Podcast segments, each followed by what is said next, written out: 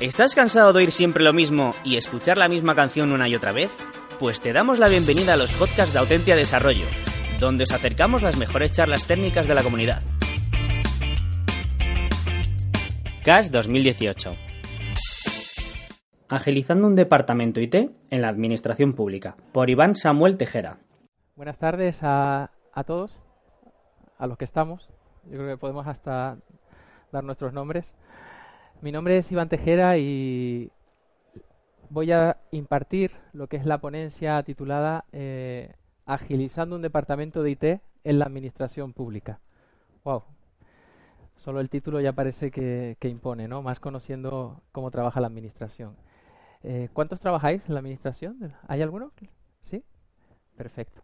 Vale, pues lo que yo voy a contar de una manera muy, muy ágil es intentar explicar cómo hemos eh, agilizado un servicio de desarrollo dentro de la administración pública. ¿Vale? Nosotros el objetivo, lo que hemos hecho es intentar eh, implantar una oficina de gestión de proyectos con el objetivo de transformar el modo de trabajo que se estaba siguiendo en este servicio de desarrollo. ¿Vale? Yo vengo de, de Las Palmas, Gran Canaria, y digamos que el trabajo que llevamos haciendo eh, viene desde 2013, ¿vale? Es un trabajo, un proceso de gestión del cambio que llevamos haciendo desde, entonces.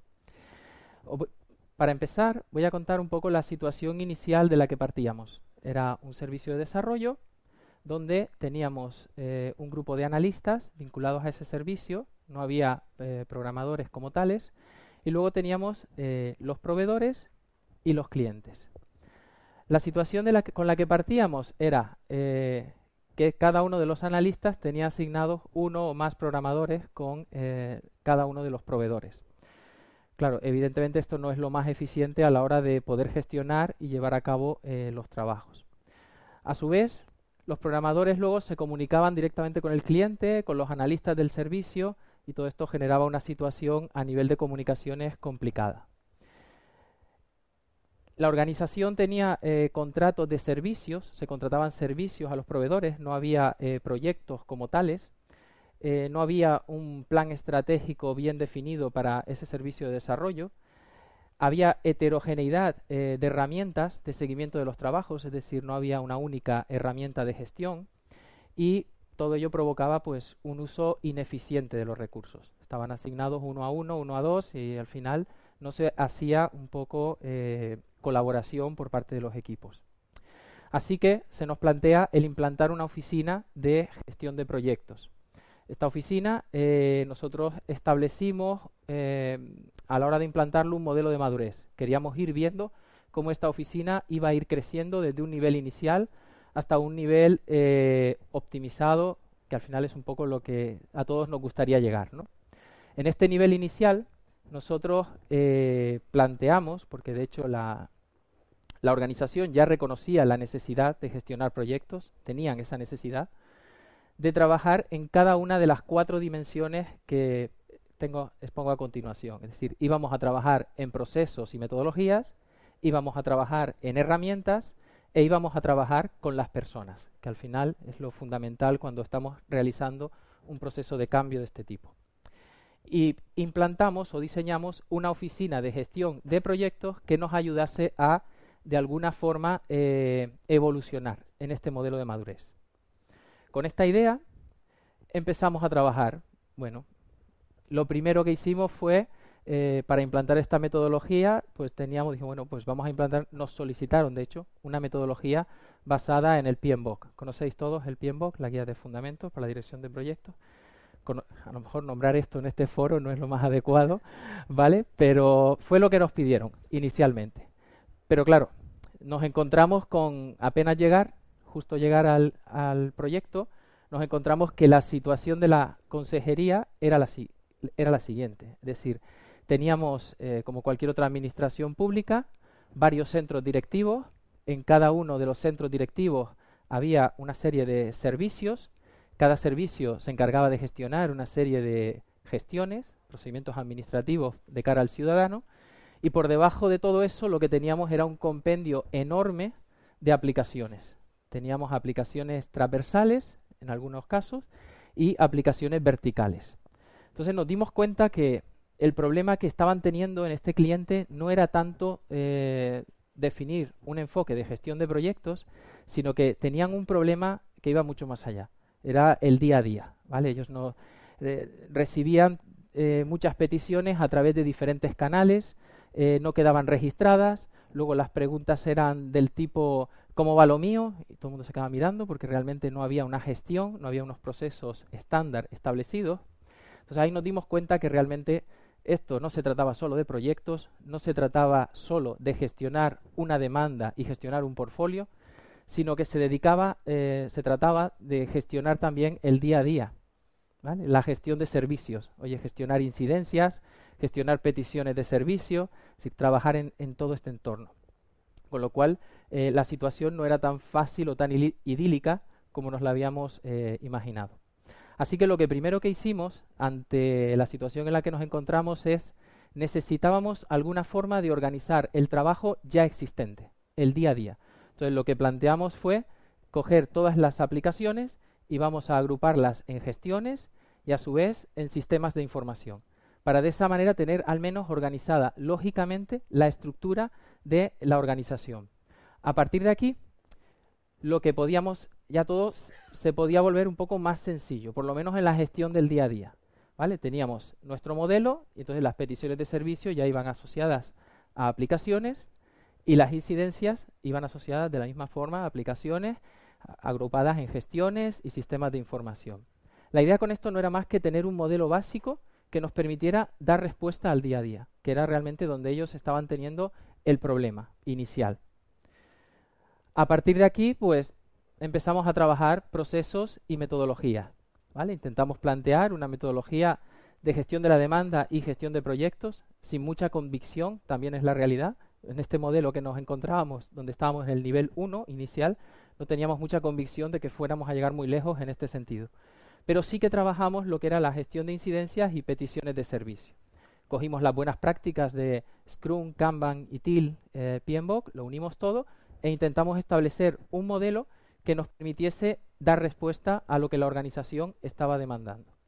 Así que un poco lo que identificamos fue que teníamos proyectos, teníamos incidencias y teníamos peticiones de servicio. Algunas de ellas llevaban asociadas desarrollos detrás y otras no. Entonces, lo que planteamos fue, ante el escenario que teníamos, fue eh, plantear, oye, vamos a trabajar con metodologías ágiles. Vamos a intentar aplicar eh, Kanban inicialmente para realizar esa gestión del día a día y vamos a introducir, ¿por qué no? Vamos a intentar aplicar Scrum, vamos a intentar trabajar en iteraciones. Y no estábamos pensando en trabajar a dos meses, tres meses, no, simplemente trabajar a 15 días, 30 días, vista. Esa era un poco la idea inicial. Así que, a partir de ahí, lo que hicimos fue, pues, identificamos todas esas peticiones e incidencias que iban llegando y lo que hicimos fue que se empezase a descomponer el trabajo bueno, en algo que ya conocemos o que al menos nos suena, ¿no? En historia de usuario y tareas de desarrollo. A partir de aquí, a partir de este punto, pues lo que hicimos fue establecer de qué manera iban estos equipos a organizarse para dar respuesta. Se organizaron equipos por sistemas de información, dando respuesta a todas las demandas, a todas las incidencias y peticiones que se recibían. ¿Cómo organizar los equipos? Pues decidimos podemos hacer dos cosas. O dividimos el equipo, ponemos una parte para soporte y una parte para desarrollo, para evolutivos y nuevas aplicaciones, o lo que hicimos finalmente. Es decir, el equipo no había posibilidad de separarlo, entonces lo que hicimos fue, de toda la capacidad del equipo, vamos a tener un porcentaje eh, de la capacidad dedicada a la gestión de peticiones, de desarrollo, de nuevos evolutivos, y un porcentaje menor a la gestión de incidencias, ¿vale? Confiando en que un poco eh, las incidencias iban a ser menores que los nuevos desarrollos o evolutivos que estaban llevando a cabo. Así que empezamos con un modelo 70-30 que luego nuestra idea era ir adaptándolo en función de cómo viésemos las iteraciones, cómo viésemos la demanda, lo iríamos adaptando en el tiempo. Del mismo modo, pues definimos una metodología típica de gestión de proyectos, pero intentamos agilizarla. Intentamos utilizar, si eh, bueno, definir inicialmente un backlog de producto inicial, unos requisitos iniciales para el producto que se quería desarrollar con el, con el, perdón, con el, en este caso con el product owner. A partir de ahí, establecer esa especie de, saco de historias e intentar hacer story maps. mapas de historia. Queríamos eh, estructurarlos en el tiempo haciendo un product roadmap, ¿vale? Esa era un poco la idea. Pero claro, hablar de esto todavía cuando ni siquiera éramos capaces de gestionar eh, el día a día, pues era un poco complejo. Personas, ¿vale? Consideramos que las personas son clave en todo el proceso de cambio. Esta mañana he estado asistiendo a charlas de gestión del cambio muy interesantes y las personas realmente es la clave de, muchos cambios que se llevan a cabo. Nosotros teníamos una estructura, o la organización tiene una estructura, eh, todos conocemos la administración pública, hay unas relaciones de puesto de trabajo difíciles de mover, eh, era muy piramidal. Teníamos el, jefe de desarrollo, había jefes de proyecto, había analistas y había equipos de desarrollo externos. Encima la situación era más compleja porque eran equipos internos y externos, había un mix. Y teníamos que dar respuesta a todas las aplicaciones que estábamos eh, trabajando. Así que eh, lo que planteamos fue, vamos a cambiar un poco este dibujo, vamos a intentar pintarlo de otra manera, aunque solo sea lógico, una distribución lógica, y lo llevamos aquí. ¿Vale? Eh, establecimos una oficina de gestión de proyectos, ¿vale? Tiene jefes de proyectos, estaban los proveedores, teníamos eh, los responsables funcionales de cada uno de los productos en los centros directivos, en los servicios, estaban los analistas del departamento y había un coordinador de aplicaciones informáticas entre los centros directivos y el servicio de desarrollo. Todos conocemos estos roles, ¿verdad? Scrum Master, dueño de producto, equipo de desarrollo. ¿Quién es quién? en el dibujo que acabamos de especificar? Esa fue una de las preguntas que nos hicimos. ¿Quién es quién para poder aplicar esto? Bueno, ¿vale? modelo inicial, organización, centros directivos, eh, responsable funcional y había un departamento de IT que tenía un, un servicio de desarrollo, de explotación y de sistemas. Y nosotros estábamos aquí. Teníamos un jefe de proyecto, pocos, había pocos jefes de proyecto en la administración, analistas teníamos y los programadores estaban externalizados. Entonces, lo que hicimos, lo que planteamos fue, eh, es evidente que los responsables funcionales van a ejercer el rol de product owner, son los dueños de producto. Sin embargo, los jefes de proyecto tienen que evolucionar, deberían de evolucionar en su rol para ser más Scrum Master, digámoslo así. Nosotros normalmente siempre intentamos evitar estos nombres en la administración porque genera mucho rechazo. Scrum Master, Product Backlog, todo esto, ¿no?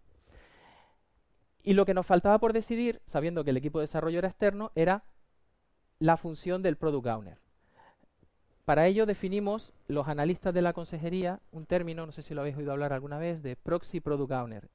Van a ser un poco los enlaces entre el dueño de producto y el equipo de desarrollo. Tiene como ventajas que las historias de usuario se escriben en un lenguaje más cercano al proveedor externo que se va a encargar de desarrollarlo, pero por contra tiene el inconveniente de que como surja cualquier problema en la reunión de planificación del sprint y tengamos que repriorizar, espera que le pregunto al, al product owner, ¿no? Entonces ese es el problema que, encontrábamos. Pero tuvimos que apostar por esto porque los product owners rotaban mucho, a veces no tenían el, todo el conocimiento y en ocasiones había más conocimiento en el propio servicio de desarrollo que en los, los propios centros directivos. Así que definimos el modelo y simplemente identificamos las piezas. Product Owner, los responsables funcionales, Scrum Master, equipo de desarrollo y definimos nuestros proxy Product Owner. Esto es un modelo lógico que intentamos establecer y que de alguna manera nos iba a ayudar. Es, digamos que es el punto de partida a partir del que pretendíamos ir implantando este nuevo modelo basado en prácticas ágiles. Claro, múltiples escenarios de trabajo. Si tienes todos los roles cubiertos, perfecto. Pero es que nos encontrábamos que había eh, dueños de productos que se encontraban en la empresa externa, analistas que eran de la empresa externa, entonces, en la administración nos encontramos con todas las casuísticas posibles. Entonces, claro, tenías que enfocar cada una de ellas en función de los roles que hubieran, intentando siempre, evidentemente, que el conocimiento se quedase dentro de la administración y no externalizado, que eso al final siempre es un problema. La tercera dimensión en el tema de madurez son las herramientas. Nosotros nos encontramos que teníamos un abanico de herramientas muy complejo. Era muy difícil obtener informes para la dirección normalizados porque como cada equipo trabajaba con su herramienta y cada equipo trabajaba un poco a su, manera, pues esto complicaba luego el estandarizar toda esa información y te encontrabas con informes que luego difícilmente eran creíbles. Así que planteamos, eh, vamos a simplificar todo el mapa que había y dijimos, vamos a poner dos herramientas. Que haya una herramienta de gestión, un poco para el trabajo diario, y vamos a poner luego un, eh, una especie de web, de formulario más sencillo para los usuarios, los responsables que nos iban a hacer llegar esas eh, peticiones de servicio, esas incidencias. ¿Vale? Así que planteamos este modelo. Creamos un formulario muy sencillo que fijaos que lo que nos permite es que al servicio de desarrollo se les hagan llegar proyectos, he escuchado la palabra iniciativa, he escuchado la palabra épica, vamos a llamarlo como queramos, pero que lleguen demandas, mantenimiento de aplicaciones, era eh, un poco de todas las aplicaciones que teníamos, pues realizar su mantenimiento y luego nos llegaban pues incidencias y peticiones de servicio. Pero bueno, ya por lo menos empezábamos a tener un canal normalizado y estas peticiones iban a ir a donde nosotros eh, teníamos establecido, que no era más que a nuestra herramienta, una herramienta open source, donde simplemente teníamos una estructura de sistemas y subsistemas de información que nos permitían tener de alguna forma acotado esos grandes contratos de servicios que existían con empresas externas. ¿Vale? Hasta aquí, perfecto. Luego lo que hicimos fue, bueno, si queremos utilizar iteraciones, pues necesitaremos añadirle algún complemento, algún añadido que nos permita pues empezar a iterar, que nos permita empezar a hacer un seguimiento de tareas, que tengamos la, eh, la posibilidad de definir las pilas de producto, las pilas de sprint, eh, las releases, etcétera, y además que nos permita hacer seguimiento a lo largo del sprint de tanto una gráfica ver up en puntos de historia, que nos permita ver cómo vamos a alcanzar la capacidad que habíamos definido, y al mismo tiempo, que esto es algo que he oído también, ayer lo decía Xavier, que ellos no trabajan, no imputan con horas, nosotros era imposible. En la administración no podemos decir que no se imputan horas a las empresas porque muchos contratos son por tiempo y materiales y hay que entregar informes en los contratos de precio fijo cerrados, es decir, no, no podemos eh, hacer eso. ¿no? Lo que hicimos fue incluso tener una gráfica per para el número de horas, es decir, en cada sprint teníamos un número de puntos a conseguir y para conseguir estos puntos de historia había una serie de tareas de desarrollo que son las que nos iban a ir permitiendo eh, hacer ese seguimiento a lo largo del sprint y saber el trabajo pendiente que nos quedaba. Siempre trabajando con el concepto ese de trabajo pendiente, no el trabajo que ya hemos realizado. Eso todos sabemos que en Agile es lo que intentamos medir. Así que, bueno, empezamos con nuestros sprints. Otro problema, es decir, teníamos equipos que dan respuesta en cada sistema de información a 10, 15, 20 aplicaciones. Son 20 productos. ¿Qué hacemos? ¿Creamos 20 sprints para tratar 20 productos? Era inmanejable. Entonces lo que planteamos fue, vamos a trabajar en sprints mensuales y vamos a añadir ahí las historias de usuario que afecten a cada uno de, los, de las aplicaciones que se ven implicadas y lo íbamos a ir abordando. Entonces, en un sprint trabajábamos varios productos. Evidentemente, imaginar la dificultad que teníamos para definir el objetivo del sprint. ¿Vale? Complicado. Teníamos que hacer ahí, definir un objetivo claro para cada uno de los productos e ir haciendo esos pequeños incrementos. Y por último teníamos la oficina.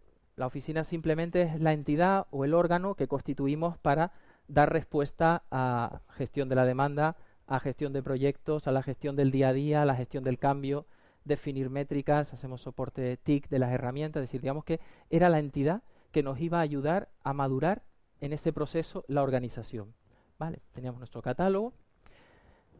De esa manera llegamos al nivel repetible, que es cuando ya intentamos tener, eh, digámoslo así, caso de éxito dentro de la organización. Tenemos definidos los procesos, vamos a empezar a formar a todo el equipo, a hacer esa gestión del cambio y vamos a implantar la metodología, a implantar una serie de guías de buenas prácticas.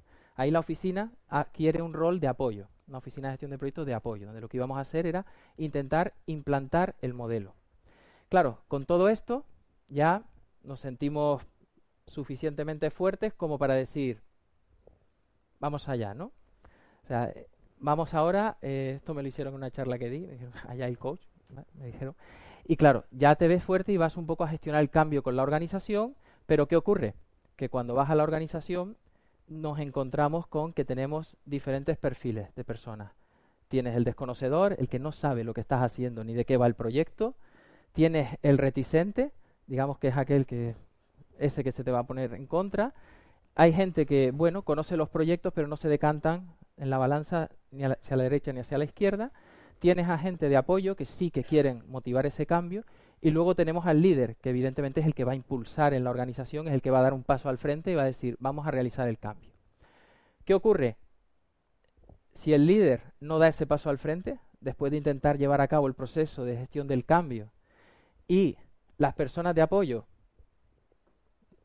no hablan, es decir, no se decantan, no te apoyan en ese trabajo, pues te encuentras al final intentando llevar a cabo un cambio en el modelo con personas neutrales, reticentes y desconocedoras. ¿Qué ocurre en esta situación? Como están indicando por aquí, así salí de la primera reunión que tuve intentando vender el cambio en la organización. Yo dije, Dios mío, ¿dónde estoy? Recibí por todos lados. ¿Por qué? Porque no se había trasladado el cambio, la misión, la visión hacia dónde se quería ir. Y es muy importante que tengamos claro, como decían esta mañana, que eh, la gente no se resiste al cambio. Normalmente se resisten al cambio que se le quieren imponer. Esta mañana eh, uno de los compañeros que se llamaba Diego hablaba del cambio orgánico y el cambio impuesto. ¿vale? El cambio impuesto es el que, de alguna manera, el equipo normalmente siempre nos mostramos más reticentes porque las personas tienen su zona de confort, su manera de trabajar. Así que involucremos a las personas. El modelo de Cotter ¿vale? establece eh, ocho pasos para realizar el cambio en una organización. Habla de que lo primero que tenemos que hacer es crear ese sentido de urgencia en la organización, que la organización tenga claro eh, qué gana y qué pierde con el cambio que se va a llevar a cabo, que se sepa transmitir esa visión que se quiere conseguir, que se forma un, grupo de agentes del cambio fuertes que te ayuden en ese proceso de gestión del cambio y que se asegure triunfos a corto plazo. Eso es fundamental, que cuando empezamos con las organizaciones haya triunfos a corto plazo. Ayer Xavier de, Mango Online decía eh, tener un caballo ganador al principio. Es cierto, hay que tener un caso de éxito en la organización para que tú luego puedas eh, trasladar eso al resto de equipos y que se produzca ese cambio no impuesto, sino ese cambio orgánico por contagio que hablaban esta mañana en otra de las conferencias.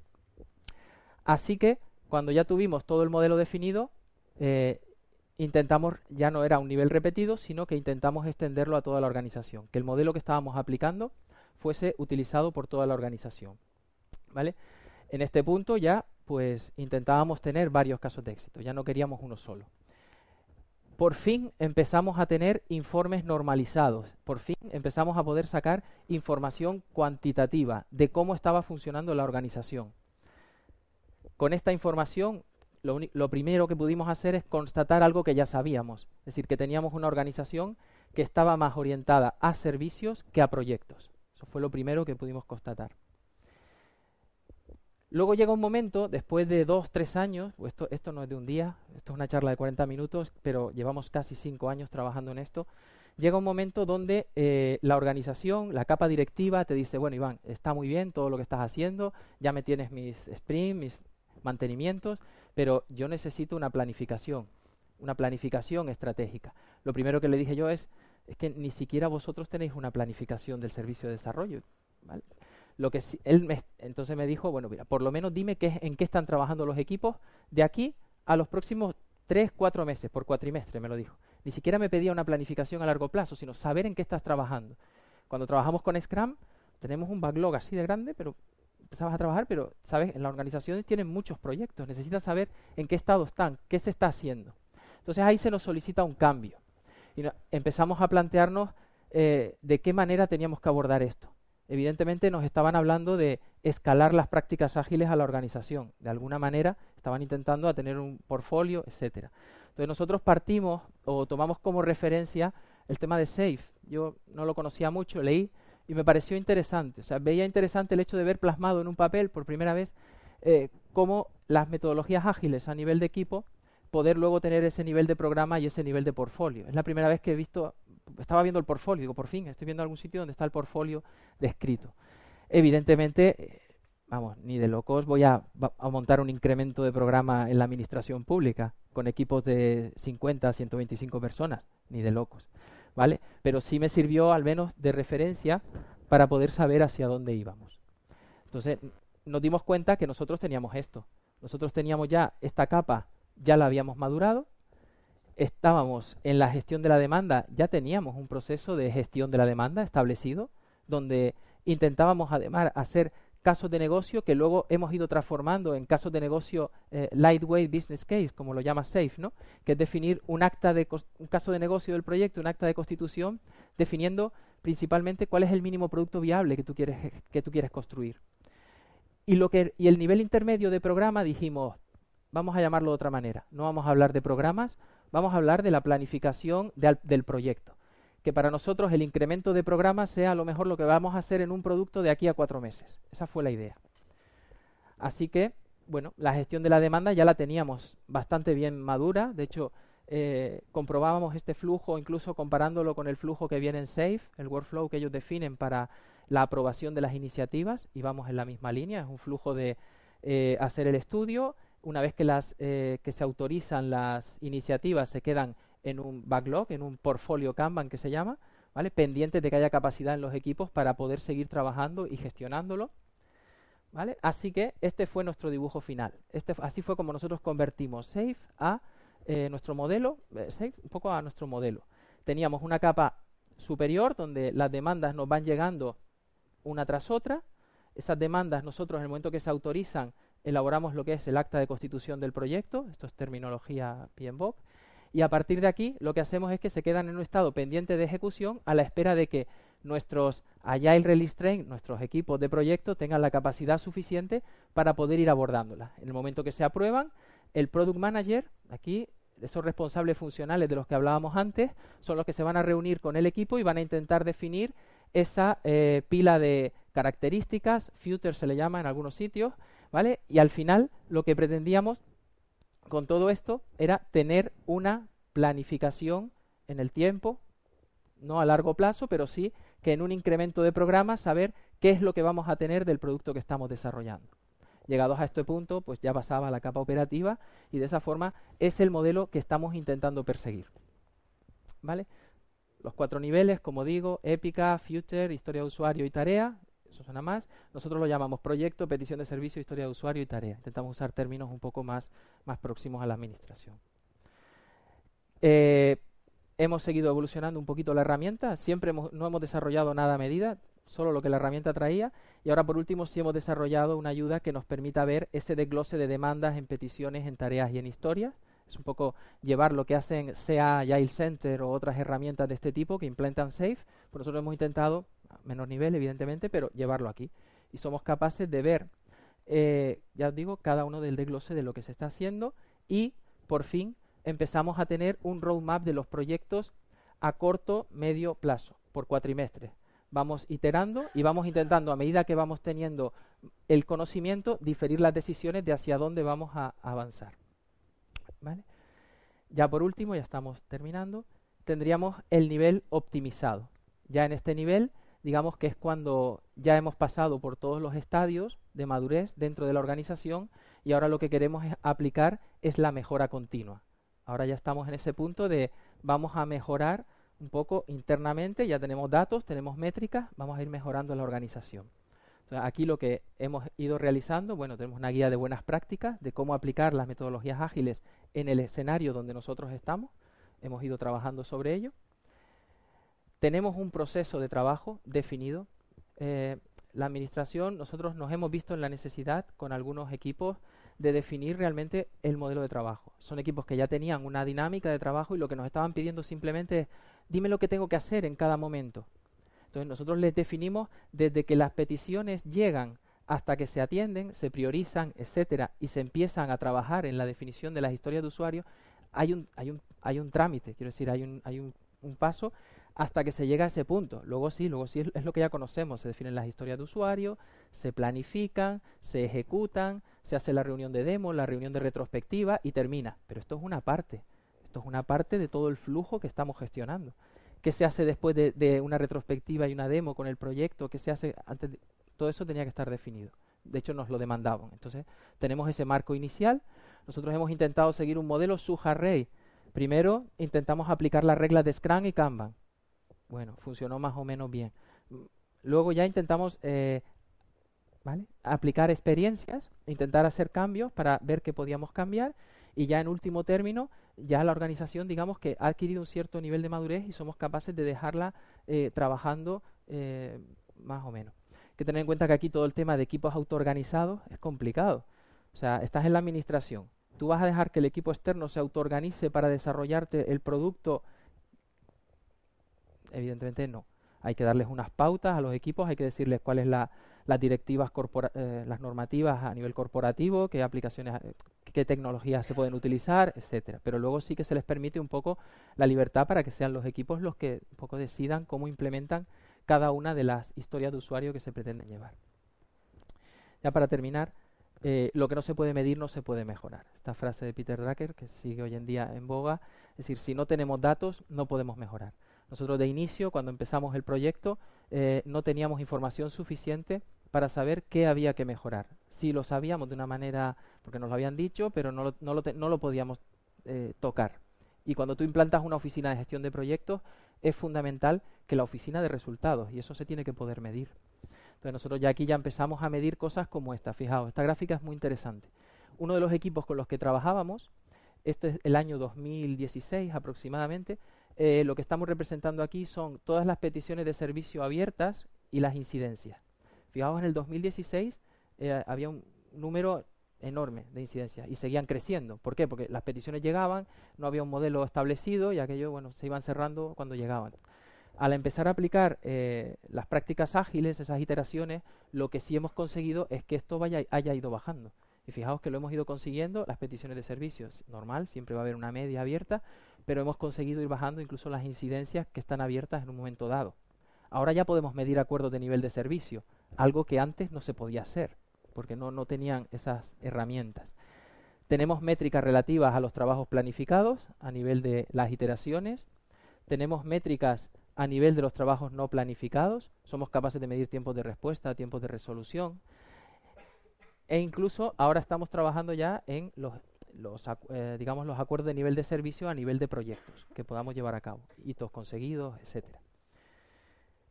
Tenemos también métricas relativas a la calidad de los datos. Es complicado que un equipo de más de 100 personas, entre eh, personal interno o externo, trabajen todos de una manera coordinada y con introduciendo eh, calidad en el dato que se introduce en la herramienta de gestión. Normalmente a los programadores no, no nos gusta estar teniendo que meter las horas dedicadas, cuatro horas programando, no.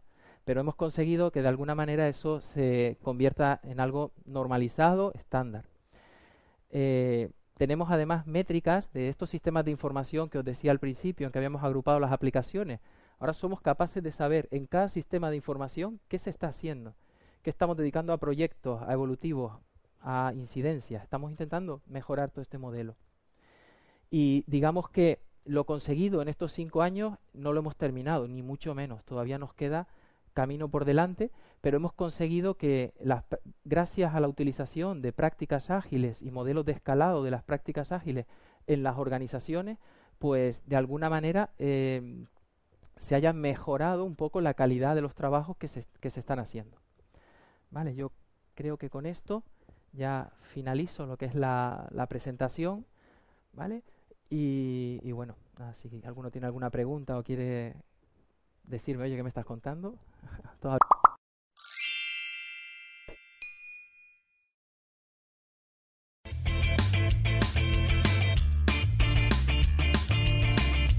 Si te ha gustado el podcast y quieres estar a la última en tecnología, suscríbete a nuestro canal de iVoox y escúchanos donde quieras. Para más información, autentia.com.